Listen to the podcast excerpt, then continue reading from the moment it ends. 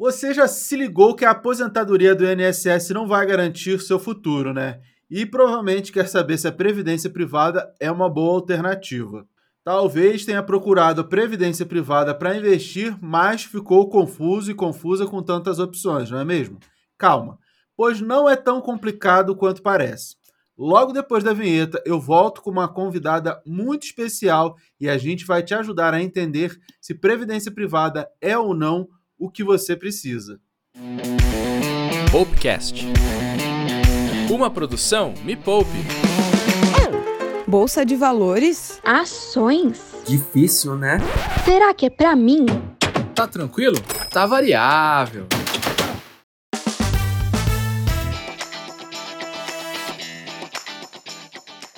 Olá, galera, bem-vindas e bem-vindos a mais um Tá Tranquilo, Tá Variável, o podcast onde você aprende sobre renda variável de forma simples e sem economês. Eu sou o professor Eduardo Mira, analista CNPI e especialista de renda variável aqui da Mipou.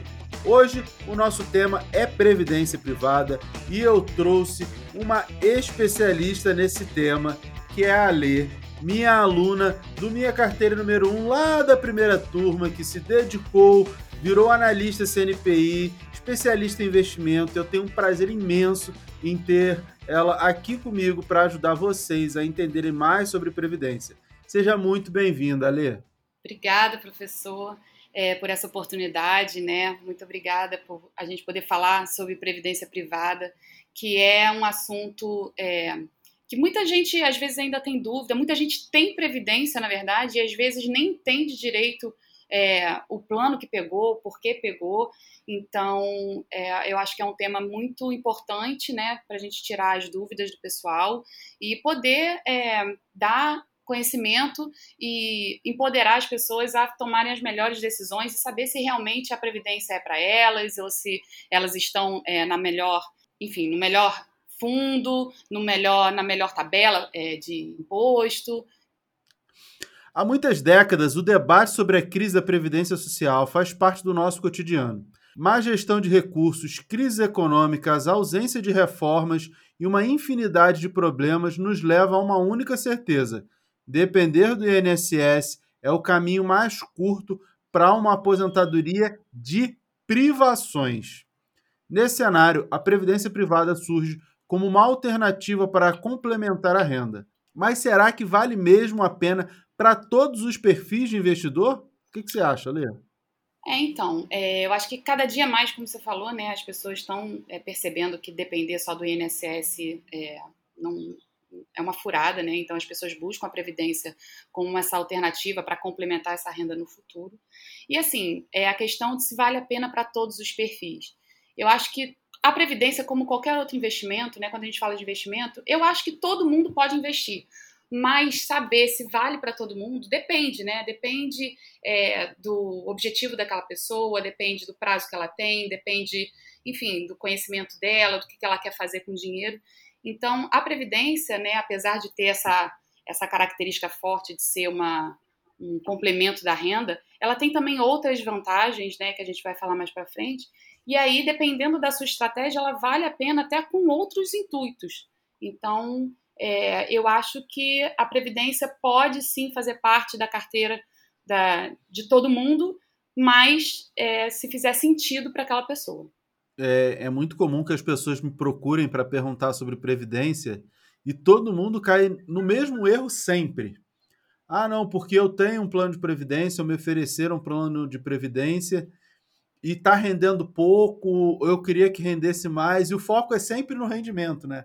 na rentabilidade. E esse é o erro mais comum no plano de previdência, que o foco não deve ser a rentabilidade. E aí muita gente se assusta, né? Não, mas pô, eu vou investir, por que, que o foco não é a rentabilidade? Porque existem uma infinidade de tipos de investimento. Por que previdência privada e não comprar direto ações, fundos imobiliários, fundos de ações, fundos de investimento? Por que não isso? é, e sim previdência privada. Esse é um grande erro que as pessoas cometem, porque a previdência privada ela tem outros benefícios, como a sucessão patrimonial por não entrar em inventário e ou o benefício fiscal, depende do plano, que é o que a gente vai, vai falar aqui. Então, os grandes benefícios da previdência privada as pessoas normalmente desconhecem. Esse é o grande erro, né? Mas a gente vai falar disso é, ao longo desse podcast, até porque existe esse benefício fiscal muito importante da Previdência, que é a possibilidade de reduzir as contribuições até o limite de 12% da renda bruta anual. Esse é um grande erro também, que as pessoas é, não entendem que é da base de contribuição da sua renda bruta anual, esse limite de 12% que você pode reduzir. E tem gente que acha que você vai descontar 12% do imposto que você tem a pagar. Não, é sobre a base de cálculo. Mas conta para a gente é, melhor como é que funciona esse cálculo é, e essa possibilidade da redução do, do imposto com o uso da previdência privada. É, então, esse é um benefício, né, para quem tem o PGBL, né, o P de pato.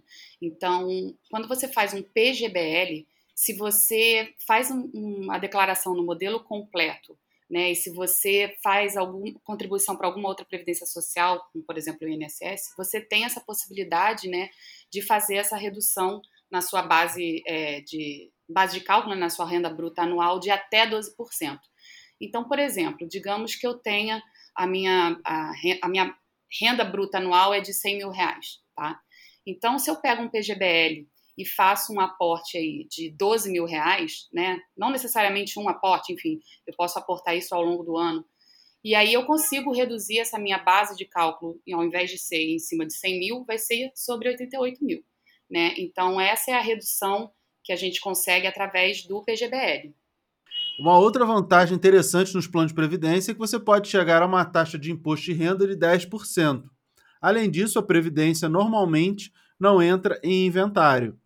Mas a gente sabe que esses diferenciais não necessariamente são os ideais para todos os perfis de investidores e que há uma série de coisas que precisam ser levadas em conta. Quais são os critérios mais importantes que o investidor tem de avaliar em suas finanças pessoais para poder definir se deve fazer uma previdência? Bom, é, com relação à, à questão dos 10%, né, chegar nessa alíquota mínima aí de 10%, é, a primeira regra para ela, né, se você está no regime regressivo, é que o dinheiro fique ali parado, investido por pelo menos 10 anos. Então, já de cara, a gente já consegue é, pensar por aí. Bom, eu posso dispor desse dinheiro, deixar ele quietinho ali investido por 10 anos para poder chegar nessa alíquota mínima? Se isso, sim, eu posso, eu tenho a minha reserva de emergência já formada, né, esse dinheiro eu não vou precisar no, mexer antes do tempo. Então, é, é, super vantajoso você poder ter uma previdência com esse regime regressivo, né? Porque assim, o seu dinheiro não vai ficar preso por 10 anos.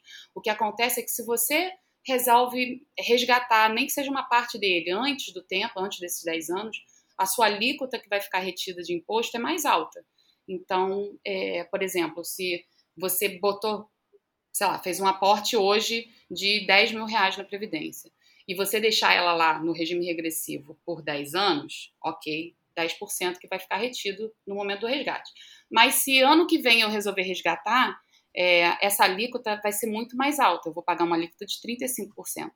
Né? Então, no regime regressivo, essa, essa alíquota vai caindo à medida que o tempo vai passando. Então, esse, esse é, um, é um primeiro ponto a, a se pensar. Né? E a segunda questão, com relação ao, à sucessão patrimonial, né? a gente tem muita gente que faz um VGBL já com esse intuito de deixar um dinheiro é, como se fosse separado né, para um beneficiário. No caso do falecimento do titular, né, esse dinheiro passa para a mão da pessoa sem entrar em inventário. Então, se você tem um, um patrimônio é, considerável, é interessante você pensar nisso, porque diferentemente dos outros, eh, os outros tipos de investimento, né? Todos os seus outros bens ficam presos no inventário, apartamento, ações, enfim. É, e a previdência, é, você consegue ter essa característica, essa vantagem de que é, isso vai para a mão do, do, seu beneficiário e muitas das vezes pode até custear esse inventário que, que não é barato, né? Dependendo do patrimônio da pessoa. Então, essa é uma, uma vantagem e uma, uma estratégia importante da pessoa avaliar e pensar nisso como, como uma alternativa. Né, com certeza. Acho que é, depende muito da, da realidade de cada um, mas a sucessão patrimonial ela é muito interessante e a possibilidade de pagar menos imposto de renda, né? Porque 10% nenhum investimento tem um imposto de renda tão baixo. É menor do que 10% só os que são isentos, né? Tipo poupança, que é, que é zero de imposto de renda. Então, você tem um investimento que tem é, benefícios, como a própria sucessão patrimonial, e você ainda consegue uma alíquota mais baixa, no caso chegando a 10%, mas é como você falou, né? Você começa em 35%. Uhum. A tributação regressiva é, é 5% a cada dois anos. Então, 35, aí cai para 30, aí cai para 25, 20, 15, até chegar a 10 lá no décimo ano. E uma outra coisa que as pessoas é, às vezes não, não se tocam, ah, você pode fazer é, pagamentos mensais, por exemplo, contribuições, aportes mensais. Só que esses 10 anos é da data do aporte. do aporte. Se você iniciou o plano hoje e foi fazendo aporte todos os meses, daqui a 10 anos, esse último aporte, ele vai ter a alíquota de 35. O primeiro aporte que completou 10 anos, esse vai ter a alíquota de 10. Então, é 10 anos da data do, do aporte. aporte. Cada aporte é um novo aporte e começa a contar sempre a partir daquele aporte. Né? O próprio plano de previdência, na hora que você vai fazer resgate, eu já fiz muita previdência quando era de banco, é um produto que eu gosto bastante. O próprio sistema ele já calcula lá, uhum. quando você manda resgatar, ele vai calculando o, o, os valores se você tiver vários aportes. Né? Proporcional, né? é. Mas historicamente nós temos uma hegemonia dos bancões no mercado de previdência privada. Mas isso está mudando, graças a Deus está mudando, né? Porque os bancões é, não são a melhor opção. E hoje em dia, grandes gestores têm fundos de previdência em seus portfólios, e a maioria deles bastante acessíveis. Fundos super conceituados e com expertise validada pelo mercado replicam suas estratégias dentro de fundos de previdência mais sofisticados do que os produtos normalmente oferecidos pelos bancos. Como o pequeno investidor pode ter acesso a esses fundos, Alê? Olha, hoje é, a gente já, já encontra em praticamente todas as corretoras, né? Tem fundos de previdência. Então, você consegue ter acesso a diversos fundos de diversos gestores é, independentes, é, com diversas estratégias diferenciadas, para todos os perfis de risco, né? Perfis de investidor. Então, eu acho que cada dia mais é, a gente está cada vez mais acessível, né? E com cada vez mais oferta, mais produto no mercado. Então, é, hoje é possível, que antigamente ficava, como você falou, restrito aos bancos, né? E aí é, os bancos com aquela carteira, um portfólio meio limitado, né, de fundos para te oferecer, e aí as pessoas acabavam é, com produtos ruins. Hoje essa realidade realmente mudou e você consegue acesso a, a diversos fundos diferentes. Então, está muito mais acessível. E assim, os bancos não são o melhor lugar. O problema assim não é uma crítica, não é assim, ah, estamos contra os bancões, os bancões são o pior lugar do mundo. Não, é, acho que é importante que as pessoas entendam é, como é que as coisas acontecem. É, os planos de previdência, é, historicamente, foram sempre oferecidos pelos bancões, né? E aí os grandes bancos, é, eu trabalhei no Banco do Brasil, sei bem como é que era, a maior gestura da América Latina na época, principalmente em previdência privada, sempre foi uma das maiores. E aí tem muito cliente, tem muita gente botando dinheiro lá. E como são muitos bilhões, dezenas, centenas de bilhões para gerir, é, o gestor do, dos planos de previdência, uh, o, do Banco do Brasil são os Brasil Prev lá da vida, eu fiz muito lá, o Fix 2 da vida. É, o que, que acontece? Ele tem muita grana e aí, com muito dinheiro, ele acaba, sim, não tendo muito para onde ir. Não tem muito. Fica meio engessado, né? Né? É, ele, fica, ele não tem opção e aí ele fica, como você falou, engessado, acaba indo para é, títulos do tesouro, e aí ele acaba invariavelmente colocando um caminhão de dinheiro em títulos do tesouro, e aí ele vai tentar, ah, de repente um pré, um IPCA para fazer uma estratégia de trade ali no tesouro, mas não vai muito além disso, porque ali ele consegue botar muitos bilhões de uma vez. E se ele quiser fazer um negócio um pouquinho melhor, ele de repente coloca em ações, só que também não tem tanta liquidez para ele sair colocando bilhões de uma vez, e aí acaba ficando muito preso.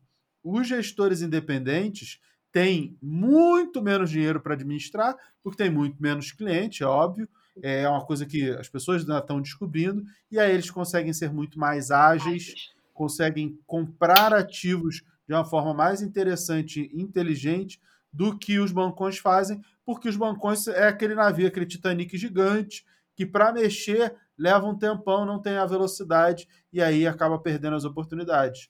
Os gestores independentes são aquelas lanchas, é uma, tipo uma lancha rápida que vai para lá e para cá e consegue é, capturar as oportunidades. Os uhum. grandes bancos não, são aqueles navios, é o Titanic lá gigante que não consegue se mover rapidamente e por isso não consegue dar grande retorno ao investidor. A diferença é essa. Nada contra os bancões, conheço pessoal, é, só que todo fundo, e mesmo que não seja previdência, mesmo que não seja bancão, se é gigante, ele vai ter dificuldade é, para gerir o, o, patrimônio, porque ele não vai conseguir alocar. Pensa que ele viu uma super empresa que o valor de mercado dela é um bilhão. Pô, essa empresa está crescendo, é uma small cap, é uma micro cap, bem pequenininha, mas tem um baita, é, uma baita oportunidade. Aí o fundo de previdência vai lá e compra, sei lá, 100 milhões dessa empresa. Ele já comprou 10% dela. Só que se o fundo está gerindo 100 bilhões, gastar 100 milhões ali, por mais que dobre e vire 200 milhões, isso não é nada perante os 100 bi que ele está administrando. Então não vai dar resultado nenhum. Ele vai olhar, ah, melhorou em quê? Ele tem que fazer movimentos com capital muito grande para que dê um retorno que é, seja significativo. Por isso que eles não conseguem dar tanto retorno e por isso que os fundos de gestores independentes conseguem um retorno absurdamente melhor. Superior. Né? E sendo plano de previdência, a gente está falando de plano de previdência, é, é retorno com esses outros benefícios, benefício tributário, o benefício fiscal, é, a sucessão patrimonial, tudo isso aí que tem no plano de previdência, aliado a esse retorno possível melhor do que a gente tem num, num, num, num fundo de um bancão, numa previdência de um bancão, né? Exato. A gente sempre teve por aqui no Brasil muitos fundos de previdência caros e com retornos ruins, como eu disse. Os bancos sempre dominaram esse mercado e até pouco tempo previdência de qualidade só era acessível a investidores de alta renda. Com a chegada das corretoras, o mercado mudou e hoje a maioria dos bancos se vê obrigada a ter um portfólio de produtos de previdência de vários gestores. Entretanto, o gerente do banco continua privilegiando oferecer ao cliente os fundos do próprio banco. Afinal, quando ele vende um fundo de terceiros, parte da taxa vai para o gestor, enquanto os fundos próprios, o banco fica com a taxa integral. A pergunta é polêmica: vale a pena contratar previdência com o bancão? Bom, então, é... pelo que eu vejo assim no meu dia a dia, a minha primeira resposta seria não, que não vale a pena. Mas eu também não quero ser taxativa aqui e dizer que todo fundo é, de previdência que se encontrar em banco vai ser ruim, tá? É o que eu vejo na grande maioria no meu dia a dia. Mas o que eu acho é o seguinte: é, se vale a pena, depende. Eu acho assim, se a pessoa olhou aquele fundo é, que estão ali apresentando para ela, se ela faz uma pequena análise daquele fundo e acha que ainda assim tá ok, é, é tem, tá, aquele fundo está tendo uma rentabilidade legal, é, ele está conseguindo é, alcançar o objetivo ao que, ao que ele se propôs. Então, por exemplo, eu sempre oriento né, as pessoas, dá uma olhadinha, é, pede a lâmina do produto, do, do fundo, né, dá uma, uma olhada. Ah, você não precisa ser especialista, né, mas a gente precisa pelo menos entender como é que funciona é, um fundo para a gente poder fazer uma uma pequena análise sobre se vale a pena botar o meu dinheiro ali ou não. Então, por exemplo, se a gente está falando de um fundo de renda fixa, tá? Que o objetivo daquele fundo é superar o CDI, e isso no, no documento da, do fundo sempre vem escrito, né? O objetivo é, do gestor com aquele fundo, e a gente olha, bota um, um a gente tem ferramentas que a gente consegue gratuitas na internet, né, um comparador de fundos, onde a gente consegue botar lá o CNPJ do fundo e olhar um gráfico da rentabilidade dele comparado, por exemplo, ao CDI. Então, se é um fundo que se propõe a superar o CDI, a gente olha no gráfico dele, o histórico, né, para trás, os anos para trás, ele vem conseguindo fazer isso? Essa eu acho que é a primeira coisa que a gente precisa é, ter uma, uma, um alerta vermelho, né? Poxa, eu olho lá um fundo que está há anos é, performando, rendendo abaixo do CDI, ou seja, ele não está conseguindo entregar o que ele se propôs, né? Ele não está nem conseguindo alcançar que dirá superar.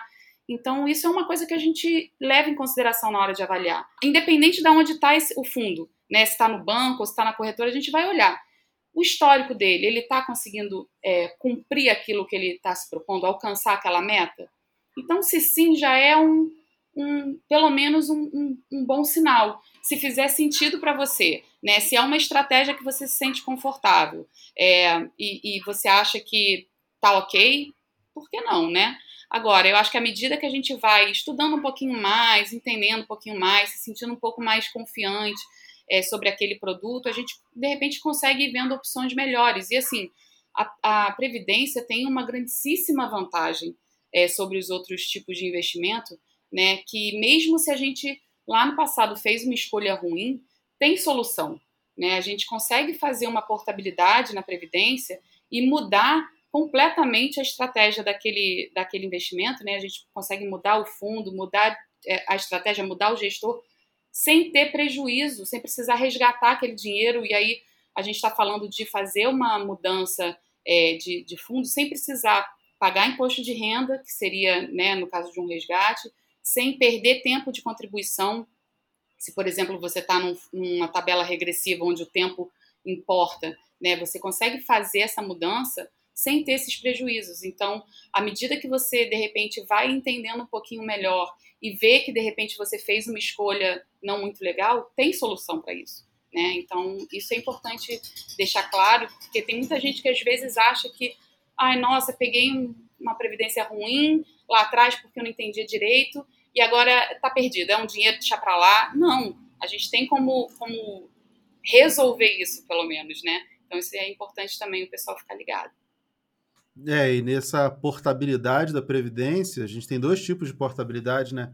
Você pode mudar dentro do próprio plano que você tem, você muda por um fundo que ele é mais é, arrojado ou mais conservador, e você pode mudar de instituição completamente. Falar, ah, eu estou num bancão, eu quero ir para um um fundo de um gestor independente que tem na corretora, você faz a portabilidade e isso não paga imposto de renda. Isso é, é o mais interessante. Você muda para dar mais rentabilidade, continua com os benefícios sucessórios e tributários do plano de previdência, não paga imposto de renda nessa mudança, você não está fazendo um resgate, você só está fazendo a portabilidade. Então a gente também tem esse benefício. Isso. Mas, Ale, hoje ainda temos quase 80% dos recursos dos produtos de previdência concentrados em renda fixa. O que nem faz muito sentido, já que estamos falando de um investimento que é para longo prazo. E no longo prazo, a renda variável ela sai muito bem, né? E obrigatoriamente a gente vai falar de previdência para longo prazo. Não faz nenhum sentido você investir pra, em previdência pensando em um, dois, três anos. Uhum. Como o próprio desconto lá do imposto de renda ele ocorre após 10 anos, então a gente está falando de investimento para 10 anos ou mais, né? Então, eu acho, para mim, sempre fez muito mais sentido pensar em renda variável e previdência, uhum. porque ele é para longo prazo, do que qualquer outra coisa. Mas, felizmente, a regulação dos fundos de previdência tem evoluído bastante nos últimos anos. Até bem pouco tempo, esses fundos podiam ter, no máximo, 49% em renda variável e hoje já é permitido que produtos de varejo tenham até 70% em bolsa de valores. O que o investidor tem que fazer para saber qual a alocação do fundo de previdência que ele tem às cotas? Bom, primeiro a gente pode ir pensando na, na própria classificação do fundo. Né? É, eu sei que fundos, os fundos de investimentos, fundos de previdência, têm às vezes aquelas letrinhas no final que o pessoal não entende direito do que, que significa, né?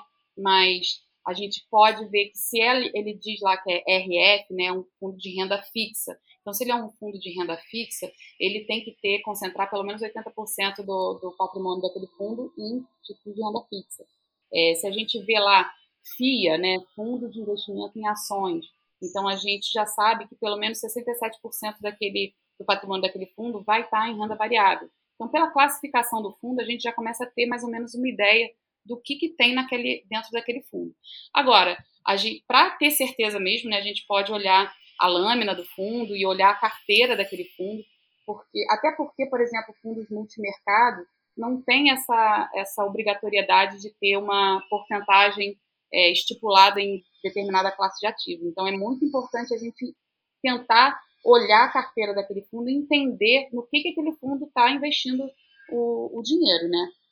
Então, às vezes, tem pessoas até que falam, ah, eu tenho um fundo é, moderado, arrojado, porque ele é um multimercado. E aí, na hora que a gente vai olhar, né, destrinchar a carteira daquele fundo, às vezes é a maioria é em título, título público, né? E, e enfim, é, isso às vezes segura um pouco a rentabilidade daquele fundo. Então, a gente sempre busca tentar olhar a carteira do fundo para entender realmente no que, que aquele fundo está investindo o nosso dinheiro. É, e é importante que todo mundo entenda que um plano de previdência nada mais é do que um fundo de investimento com benefício fiscal e sucessório. Então a gente está falando de fundo de investimento e o fundo de investimento é uma comunhão de pessoas que botam dinheiro com um, um objetivo e esse objetivo quem vai perseguir esse objetivo é o gestor do fundo. E dá para olhar também no site da CVM a composição da carteira do fundo, se você tiver ali o CNPJ, fica bem fácil de olhar. E mais importante é como a Lê falou, olhar a lâmina, né? Porque é um fundo, você tem ali como ver a lâmina e saber se o que ele está fazendo ou o direção, a direção que tem esse fundo, a ideia que o gestor tem para esse fundo faz parte ali do mandato, que ele tem que seguir se está de acordo com o que você espera, né? Uhum. de repente ele está dizendo ali, vou investir em renda fixa. E aí você quer investir em renda variável e está colocando dinheiro ali. E aí você que não está de acordo com o que o fundo se propõe a fazer. Aí você que escolheu o fundo errado. Por isso que é, é importante saber o que você quer para poder direcionar é, para o local correto. Mas num país como o nosso, onde a educação financeira ainda é tão deficiente, a previdência é um produto que acaba sendo um pouco complexo para o investidor leigo entender. Escolher entre PGBL, P de pato, e VGBL, que tem o V de vida, tabela progressiva, tabela regressiva, o que isso significa e como as pessoas podem fazer para saber qual é o ideal para cada caso. Então, na verdade, como, como o senhor falou, né, a gente, o fundo de previdência, na verdade, é um fundo de investimento que tem algumas características próprias da previdência. Né? Então, a previdência ela tem dois tipos. Né? Ela pode ser um PGBL, P de pato, ou um VGBL, V de vida. Né? O PGBL ele tem essa característica do, do benefício fiscal. Então, se a pessoa está buscando essa redução né, na, na, sua base de cálculo é, de imposto de renda, e vai buscar fazer um PGBL para obter esse benefício. Porém, vale lembrar que é, no PGBL você tem esse benefício agora, digamos assim, né, no momento que você faz os seus aportes e, e, e vai fazer a sua declaração. Porém, lá na frente, quando você for resgatar esse dinheiro ou passar a receber a renda, é, a alíquota de imposto vai incidir sobre o montante total do que você tem ali. Tá? É, já no VGBL, V de vida, não tem esse benefício fiscal, né, no momento que você faz os seus aportes, é, porém, lá na frente, quando você for resgatar ou receber essa renda, o imposto vai ser é, só sobre o que rendeu, tá? Então, o PGBL, P de pato, é para quem está buscando esse benefício fiscal hoje, né? E o VGBL é para quem é, não está em busca desse benefício agora, está é, buscando, de repente, é, a, a deixar lá o dinheiro para uma sucessão patrimonial, enfim, é, deixar esse dinheiro, não, não faz a, a previdência, não faz a declaração no, no, regime completo, faz no simples, então faz um VGBL e aí lá na frente vai é, ser tributado só sobre o rendimento. Com relação aos regimes tributários, né? A gente hoje tem duas tabelas é, é de IR que você pode escolher para a sua previdência. Ela pode ser tanto no regime progressivo quanto no regime regressivo. E aí, como escolher, né? É, como a gente falou ah, um pouquinho antes, se você pretende deixar esse dinheiro por pelo menos 10 anos aí, o ideal seria você fazer ela no regime regressivo. Por quê? Porque essa alíquota lá na frente, né, depois de 10 anos, a gente consegue essa alíquota mínima aí de 10%, que a gente não consegue em, outro, em outros investimentos. Né? Então, o regime regressivo é isso: começa com uma alíquota em 35%, né, se seu dinheiro ficar ali investido em até dois anos, e ela vai caindo 5% a cada dois anos. Então, resgatou o dinheiro em dois a quatro anos, ele cai para 30. Se ficar de 4 a 6 anos, ele cai para 25 e assim vai indo até chegar nessas, nesses 10% aí acima de 10 anos. Já no progressivo, né, no regime progressivo, o tempo não importa. Né? Não importa se você vai deixar esse dinheiro parado ali um ano ou 50. No momento que você fizer o resgate, a alíquota que vai ficar retida de imposto é a mesma é 15%. E aí, no momento da sua declaração de ajuste, você vai fazer a compensação, né, o ajuste ou a compensação desse, dessa, dessa alíquota. Então, é basicamente isso. E, assim, lembrando, importante dizer, o regime regressivo, ele é definitivo. Então, uma vez que você escolha o regime regressivo, não tem mais como mudar. Se você tiver no progressivo, você ainda consegue mudar para o regressivo. Porém, é, se você muda, escolhe mudar, o tempo para esse, né, essa alíquota chegar lá nos 10%, vai começar a contar a partir da mudança. Tá? Todo o tempo anterior que você tinha no progressivo não, não conta é, para esse prazo é, dos 10 anos. Atualmente, a opção pelo regime de tributação pela tabela progressiva ou regressiva tem que ser feita até 30 dias após a contratação de um plano de previdência. Mas o projeto de lei 5503 de 2020 do senador Paulo Paim propõe que a escolha do regime tributário seja feita somente no momento do resgate ou da obtenção do benefício mensal. Se essa lei for aprovada, de que forma isso beneficia o cotista? Olha, para o investidor, isso eu acho que vai ser interessante, vai ser benéfico, porque você dá liberdade também para o investidor de escolher né, essa, essa ver o que, que vai ser mais interessante para ele no momento que ele precisar resgatar esse dinheiro. Então, por exemplo, é por mais que a gente tenha falado, né, se você está no regressivo, não é que seu dinheiro vai ficar preso, mas vai que você fez um teve uma emergência enfim, precisou vai precisar resgatar esse dinheiro antes do, do, do prazo, você vai acabar hoje pagando uma alíquota mais alta, né? Se você puder escolher essa, o teu regime no momento que você vai fazer esse resgate e ver qual vai ser mais vantajoso para você, é o ideal. Então, tanto para a pessoa que, por algum motivo, vai precisar mexer nesse dinheiro antes, né, de forma antecipada, quanto também para o cara que deixou o dinheiro lá por bastante tempo, digamos que ele está no progressivo, e acabou deixando esse dinheiro lá por 10, 12, 15 anos. Então, no momento que ele for fazer esse, esse resgate, é, se ele está hoje do jeito que está no progressivo, ele vai pagar 15. Se ele puder é, escolher isso só no momento da, do resgate, ele bom, pelo prazo de tempo que eu tenho aqui, eu posso é, escolher pagar é, o, o, regressivo e pagar só os 10%. Né? Então, eu acho que isso para o investidor vai ser, vai ser um, uma grande vantagem. É, eu lembro quando eu tive que escolher, quando eu entrei no Banco do Brasil, tinha um plano de previdência do banco, e, e, era justamente isso, você tinha 30 dias para escolher o, o, futuro, né? Você uhum. tem que definir o seu futuro naqueles 30 dias que você não sabe nem como é que funciona tão bem aquele plano, aquela empresa, aquela gestão. Você tem 30 dias aí para se resolver, para estudar, para se dedicar, para pensar no que, que vai ser e tomar uma decisão que é irreversível. Então, eu, eu acho que vai ajudar bastante a quem está começando, principalmente, é, para escolher a melhor forma de tributação, né? Exatamente. Porque é, você pensa numa coisa, você projeta o seu futuro de uma maneira, mas de repente não acontece do jeito que você pensou, do que você imaginou, né? E aí poder escolher lá na frente o tipo de tributação, acho que ajuda, né? Porque um monte de coisa vai acontecer no meio do caminho. Né? Não, e, e, te digo mais, assim, eu vejo isso na, no meu dia a dia, tá? Tem muitas pessoas que me procuram todo dia para fazer portabilidade da Previdência. E aí, é, quando eu estou passando as informações, né, eu já pergunto, ah, sua, o seu é PGBL, PGBL, qual a tabela é, de imposto que você tá? A pessoa às vezes nem sabe.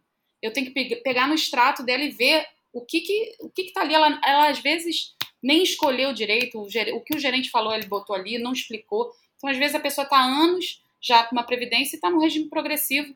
Ou seja, se ela tivesse num regressivo, poderia ser bem mais vantajoso para ela. Então, hoje em dia, a pessoa às vezes nem sabe em que está. Então, no momento que ela for fazer esse resgate, se ela puder né, ter essa, essa, essa possibilidade de escolher ali, daquele momento de pensar, não, peraí, o que que, qual é a minha realidade hoje, quanto tempo que eu estou com esse dinheiro, né, como é que eu, que, que eu posso escolher agora? Então, isso é, vai dar mais liberdade, com certeza. Não, faz total diferença, né? É, muitas empresas, é, eu, eu passei por isso no Banco do Brasil e muitas outras empresas têm também a sua política de benefícios e a Previdência com coparticipação. Para a empresa, há benefícios fiscais sobre o valor dos aportes efetuados e para o colaborador, a vantagem é a aceleração no processo de acumulação de patrimônio. Uma pergunta que eu recebo quase que diariamente é: previdência com coparticipação vale a pena em todos os casos ou há exceções? Então, eu nunca gosto do todos e do nunca, né? Porque acho que generaliza muito. O que, acontece? É, o primeiro pensamento que a gente tem quando a gente fala dessas, dessas previdências com coparticipação é: nossa, uau, que maravilhoso, porque muitas das vezes, né, na, nesses planos eu, a, a, gente bota, sei lá, a gente aporta um montante e a empresa aporta o mesmo montante. Então, de cara, a gente já pensa: nossa, estou dobrando o meu aporte. É, de, assim, no primeiro momento, é natural até que isso passe pela cabeça, né? Se eu estou botando lá 100 reais, o empregador vai botar mais 100, pô, de cara, meu aporte já passa a ser 200. Só que, assim, a gente precisa pensar isso mais para frente, né? É, até que ponto isso vai realmente fazer sentido e fazer a diferença? Se, de repente, você está dobrando o seu aporte num fundo que está te dando uma rentabilidade ruim, de repente, será que se você tivesse num plano sozinho, né, numa, numa previdência de fundo aberto, botando lá só o seu aporte, mas num fundo que está dando um retorno muito maior, muito superior, isso não vai de repente fazer a diferença? Então a gente precisa é, primeiro tentar saber qual é esse fundo, né? Como é que ele, qual é o histórico desse fundo? O problema é que muitas das vezes essas informações são até difíceis de se ter, né? Quando a gente fala de, de, de fundo fechado. Então, acho que primeiro de tudo é pensar nisso. E assim, ver quais são as condições, porque acho que na maioria dos casos você só tem também direito a receber essa parte que, que a empresa coloca se você chegar lá até o momento da, da aposentadoria. Né? Se você sai da empresa antes, se você quiser mudar é, de, de fundo, depois fazer uma portabilidade, por exemplo, para um outro, um outro fundo, você perde essa parte é, é, patronal. Então, acho que cada caso é um caso, precisa ser bem pensado nisso, né, para depois você não ficar acabar amarrado numa coisa que você achava que era ia ser uma coisa e na verdade no final das contas, né, não, não foi aquilo que você idealizou. É, eu sou prova viva disso, né? Eu entrei no Banco do Brasil e eu tinha a Previ. E, um, quando eu saí, eu pedi demissão e só fiquei com a minha parte. Tudo que o Banco do Brasil colocou, eu tive que deixar para trás. Então, valeu a pena? De forma alguma. Se eu tivesse eu investido meu dinheiro sozinho, não tivesse feito adesão ao plano de previdência, teria sido melhor. Mas, claro, passei no concurso, não tinha de início essa ideia de, ah, vou daqui a pouco vou sair daqui. Eu tentei um monte de coisas dentro do Banco do Brasil, e aí eu vi só um monte de porta fechada, e aí que eu decidi, eu falei, ah, eu vou ser, eu sou muito grande para estar aqui dentro, o banco é pequeno para mim, e eu vou, vou alçar voos maiores. E quando eu entrei, eu lembro que teve um, um gerente, um amigo meu, ele falou, cara, é a melhor coisa é a coparticipação, porque você ganha 100%. Você bota 100 reais, o banco vai te dar outros 100 reais. No caso, o, o, o patrocinador, a empresa né, onde você trabalha, bota 100, no meu caso era o banco. Aí eu falei, caraca, 100%, ele nada vai te dar um retorno maior do que 100%. Aí você já ganha 100% independente do retorno do fundo. Eu falei, cara, isso é a melhor coisa do mundo. E aí, com o tempo, você vai pensando, analisando, e é isso que você falou. Porque o retorno, ele é sobre o saldo devedor. Então, uma coisa é. O saldo devedor, não. O retorno, ele é sobre o saldo que você colocou, todo o dinheiro que você colocou. Então, uma coisa é aquele montante que você acumulou está crescendo, e outra coisa é o dinheiro que você está colocando que vai ter ajuda de alguém. E aí eu fiquei pensando depois, eu falei, caramba, se eu boto 100 reais, o banco bota 100 reais, 200 reais, turbinou o meu aporte. Show. Mas se depois de 10 anos eu tenho, sei lá, 100 mil reais e eu estou no fundo que está rendendo, sei lá, 1%, 2% ao ano, ele está rendendo mil, dois mil reais por ano. E aí eu poderia estar num fundo que está rendendo 20%, que rendeu 20%, 1, 2% sobre 100 mil reais, que é o patrimônio total, vai ser mil ou dois mil reais. Agora, 20% sobre esses 100 mil reais, a gente está falando de 20 mil reais. Aí pensa assim, caramba, se eu não quisesse a participação do patrocinador, eu, ab eu abriria a mão de quanto? Ah, em cima de 100 reais, ele vai botar 100 reais em 12 meses, dá 1.200 reais. Só que o retorno desse saldo devedor num bom gestor pode ser muitas vezes mais do que isso. Nesse exemplo que eu falei, ah, de repente estava rendendo dois mil reais por ano e você poderia estar tá recebendo 20 mil reais por ano, rendendo, crescendo 20 mil reais em um ano num outro gestor, dando ali 20% contra 2%. E eu não estou falando de nenhum exagero, não. São valores muito comuns quando a gente compara a previdência de banco com previdência de gestores independentes. Então, para ganhar R$ 1.200 nesse exemplo, você abriu mão de 18 mil reais. Exato. Aí você pensa assim, pô, até onde faz sentido você se apegar a, a essa facilidade? E aí o, Howard Marks, que é um grande gestor americano, um cara inteligentíssimo, ele fala é o pensamento de primeiro nível, né? Você vai se apegar ao pensamento de primeiro nível. Ah, o, o, o patrocinador vai contribuir, beleza, é a melhor coisa do mundo. Pode deixar o dinheiro lá embaixo do colchão. Pode até dar prejuízo, que tá bom, o patrocinador tá dando dinheiro. Não importa se aquele montante de dinheiro, teu patrimônio está reduzindo. Ah, o patrocinador está colocando dinheiro também. As pessoas acabam se apegando nessas falsas ilusões. Você tem que olhar ali, ó, o patrimônio está crescendo porque é aquele patrimônio que vai gerar renda lá no futuro, ou que você vai resgatar para fazer outra coisa, mas é esse patrimônio que, depois de um tempo, ele passa a ser mais importante do que o aporte. O aporte ele só é importante nos primeiros meses, no início faz muita diferença. Agora, quando você já acumulou um capital, o aporte ele deixa de ser é, importante. Isso para tudo, né? Uhum. Não só para a previdência privada. Sim. Quando você tem uma, um patrimônio, sei lá, de um milhão em investimentos, em ações, renda fixa, não sei o quê, e você está aportando mil reais por mês, o mil reais ele deixa de ser importante. O mais importante é o crescimento da sua carteira. Porque se você tem um milhão de reais, cresce 1%, já dá 10 mil. Então, o teu aporte ele é 0,1%. Ou seja, nada. A tua carteira ela é muito mais importante do que teu aporte. É, e no plano de previdência é exatamente a mesma coisa. Uhum. É, e só, só complementando, né, é, nos casos desses casos de é, previdência de fundo fechado, que é, inclusive é possível você fazer a portabilidade depois, tá?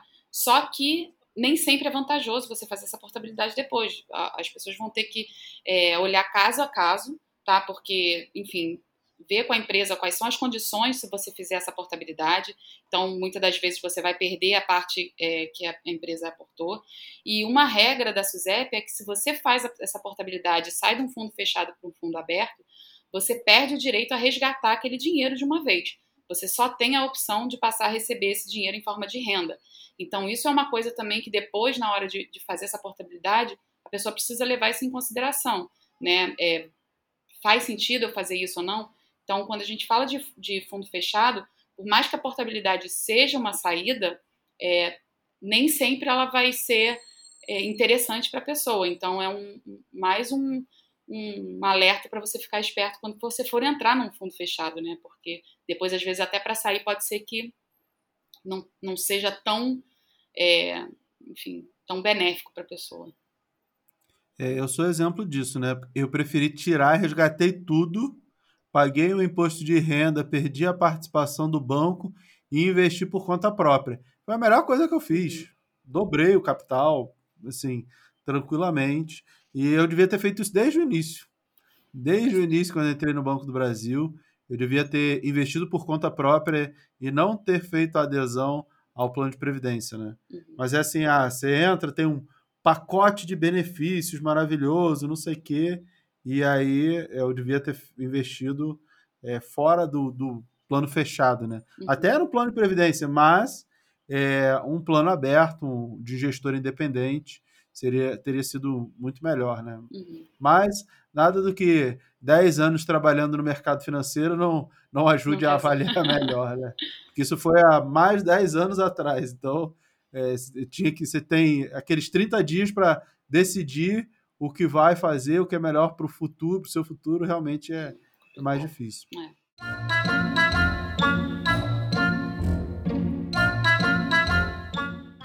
Mas, Ale, chegamos ao momento desse programa chamado Ações Trágicas.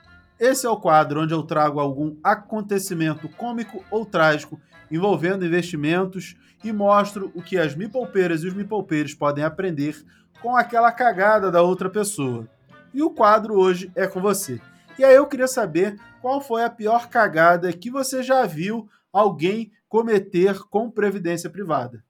Então, olha, eu acho que sempre a pior cagada é você fazer alguma coisa que você não não entende, né, ou desconhece, ou, ou só porque alguém falou que era bom e você entrar no investimento. Isso é uma cagada. Agora eu vou pegar aqui que eu consigo pensar no caso da Cris, que até minha sócia lá na Love Invest, eu vou contar o caso dela, até porque ela também já falou isso em live, então ela não vai ficar chateada comigo. Mas o que, que acontece? Ela, há uns anos atrás, né, antes dela é, ter sido sua aluna, antes de aprender tudo, ela tinha feito uma previdência para os filhos, né, pensando em direcionar um dinheiro, enfim, para o futuro dos filhos. E todo mês ia lá e aportava aquele dinheiro, achando que está direcionando pro, enfim, né, para o futuro dos filhos. E passou anos fazendo isso, até que ela começou a estudar um pouco mais e entender e foi olhar essa previdência que ela tinha. E ela descobriu que a previdência que ela tinha tinha embutido um seguro de vida. Então, todo o dinheiro que ela colocava, achando que estava colocando né, na previdência dos filhos, metade dele estava indo para o seguro de vida. Então, assim, é, é trágico você descobrir depois de tanto tempo, né, ou que seja, que o dinheiro todo que você colocou ali, metade dele, digamos assim, foi. Não, não era, pelo menos, para o que você se, é, se propôs ou que você estava imaginando que seria, né? Então... É, porque seguro de vida não é que seguro de vida é ruim. Não. Seguro de vida eu acho uma coisa muito boa. Sim. É, acho ótimo. Só que desde que você contrate querendo contratar querendo seguro contra... de vida. Exatamente. Pois é. Então é. Esse é o problema, né? Quando você contrata um negócio, leva outro, e, e, e, esse é o esse grande é o problema. problema né? exatamente. exatamente. É. Né? E, a própria Previdência ela tem um caráter de quase que de seguro de Exato. vida, né? Uhum. Porque se você tem o benefício de morreu, a pessoa recebe, que é o mesmo benefício é, do seguro de vida, a diferença é só o valor que vai receber, né? Exato. Na Previdência recebe o valor que você acumulou e aí ele vai levar um tempo para ter um valor significativo. No seguro de vida você paga para já de início receber um valor mais significativo. Mas isso só vale se a pessoa morrer logo, né? Se demorar muito. É, ah, viveu lá 20, 30 anos, você pagou seguro de vida esse período todo. Era melhor ter feito um plano de previdência, né? Exatamente. Muito melhor.